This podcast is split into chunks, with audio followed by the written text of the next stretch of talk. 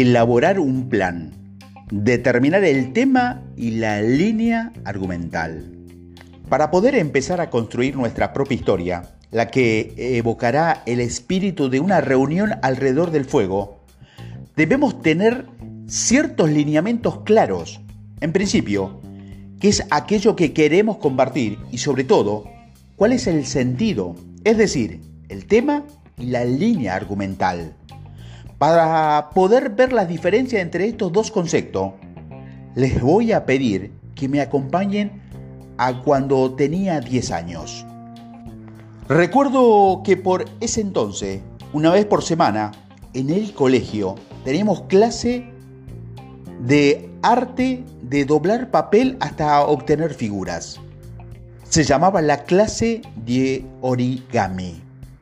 Me quedaba fascinado viendo cómo la maestra, con un trozo de papel cuadrado y con mucha paciencia japonesa, creaba las cosas más increíbles que te puedes imaginar. ¿Qué tiene que ver este ejemplo con lo que veníamos hablando? El tema vendría a ser ese papel que elegimos, pero que por sí solo no es mucho más que un papel. La línea argumental es la forma única, personal y llena de sentido que le damos a ese tema. El hilo conductor que une todos los elementos de la narración y propone un viaje único a la audiencia, es decir, esa figura particular que puede armarse con el papel. Por ejemplo, un tema podría ser viajar. Las diferentes líneas argumentales, según cada narrador, podría ser viajar sin dinero es posible, viajar te cambia la vida o viajar y conocer cultura es la mejor inversión. Según Chris Anderson, un periodista y director de la Fundación TED, el primer paso de una buena charla es saber que no se trata sobre un tema, sino sobre una idea, una línea argumental sólida. Una charla basada en un tema avanza con la moral, una charla basada en una idea avanza con la curiosidad, afirma. La fórmula definitiva tiene que ver con la definición con precisión de aquello que queremos conseguir y luego pasar a la acción. Pero en todo este proceso debe haber un factor fundamental, que es la pasión y el compromiso por aquello que se cuenta. Debe ser el rasgo número uno y lo que conecte con el sentido de nuestra historia, porque no estamos hablando de nosotros, sino de eso que nos moviliza. Eso lo convierte en un regalo que le ofrecemos al público. Así, solo podemos lograr que esa idea se forme con tal fuerza si hacemos el camino, o sea, la línea argumental, lo suficientemente interesante para que nos quieran acompañar. Infinidades de veces escuchamos charlas o presentaciones en las que al final prácticamente no me quedó nada, porque lo que más le faltó fue un sentido y un camino de descubrimiento y de conexión emocional.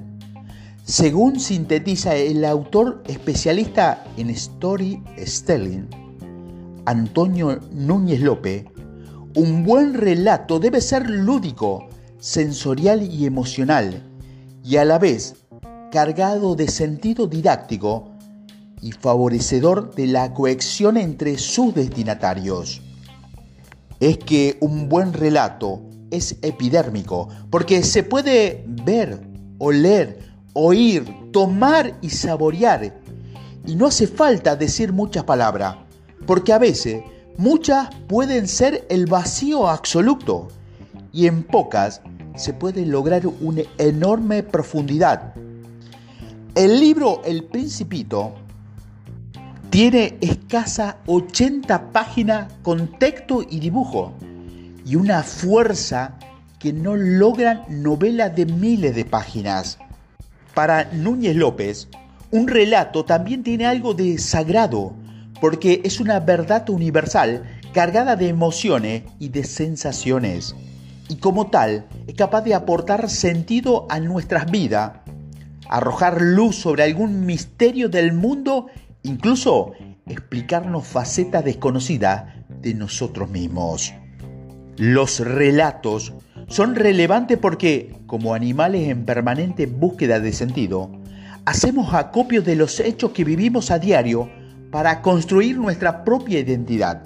Es decir, somos relato que se alimenta de relatos. Cuando logramos este descubrimiento, bien personal que tenemos con el tema en el que consiste la idea, lo siguiente es construir la línea argumental que será como el tronco de un árbol, dando solidez al relato. Lo que tiene que proponer esta línea argumental es acompañarme que te voy a mostrar algo asombroso, con sentido y breve. La línea argumental tiene que generar sorpresa, curiosidad, deseo de escuchar y acompañar a este viaje. Pero no nos confundamos, el viaje debe ser sencillo, en el sentido de que lo que vamos a compartir es una idea, una sola idea, porque si compartimos demasiado, el público se va a perder. Muchas veces el gran error de los narradores es que queremos contar muchas historias en una sola. Así que acá le dejo tu primer trabajo. Depurar, depurar y depurar. Porque menos es más. Imaginemos que cuando comenzamos a trabajar en una charla, lo que tenemos que enfrentar es una gran piedra de la que sabemos que en el centro se esconde un diamante. El trabajo más importante es el de sacar lo que sobra para quedarnos solo con lo que brilla. Este proceso al principio duele porque en general sentimos que todo es importante, pero no es así. Finalmente, llega un momento en que de repente las aguas se aclaran y vemos que hay algo que brilla profundamente sobre el resto. Ahí es donde vamos. El resto es cáscara y no sirve. O tal vez sí, pero para otra charla. Menos es más. También con nosotros mismos. Porque cuando más sea una persona, más ego y malilocuencia habrá involucrados. Y si queremos regalar un buen viaje y conectar, necesitamos humildad. Vamos a regalar algo que le sirva a la otra persona, que le quede, que lo transforme y no podemos ser nosotros el regalo. Insisto, es que por eso necesitamos hacer foco. En general, cuando alguien no puede hacer foco, es porque siente que todo lo que tiene para contar es importante y nada más errado la verdad es que cuando logramos limpiar ese contenido y solo dejar lo fundamental, con poco podemos hacer un montón. Y cuando trabajamos sobre algo que pulimos, empieza a tomar brillo y ese brillo es personal. De hecho, a veces las grandes historias no se juegan tanto en lo que decimos como en lo que dejamos de decir. Cuando hacemos foco, estamos callando un montón de cosas porque todo aquello que no decimos permite que lo que sí decimos tome una mayor fuerza y una fuerza única. Gran parte del relato se juega en lo que elegimos callar porque lo que digamos brille. Y ese es un trabajo muy profundo, sutil y desafiante, porque vivimos en un tiempo en el que callar nos paraliza. Es interesante descubrir ¿Qué es lo que podemos contar con el mayor sentido posible en el menor tiempo posible? Eso es lo que es más poderoso de todo. Aportarle sentido profundo a aquello que contamos.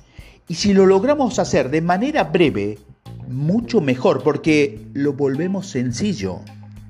Cuando alguien nos cuenta algo y enciende nuestro propio sentido y emoción, lo más probable es que pasemos a la acción Hace 20 años vi un documental sobre el cambio climático llamado Una verdad incómoda, dirigida por Al Gore. Me impactó mucho y me sentí interpelado. Pero no hice nada. Con el tiempo me fui involucrando con algunas acciones de cuidado del medio ambiente, pero nada demasiado comprometedor.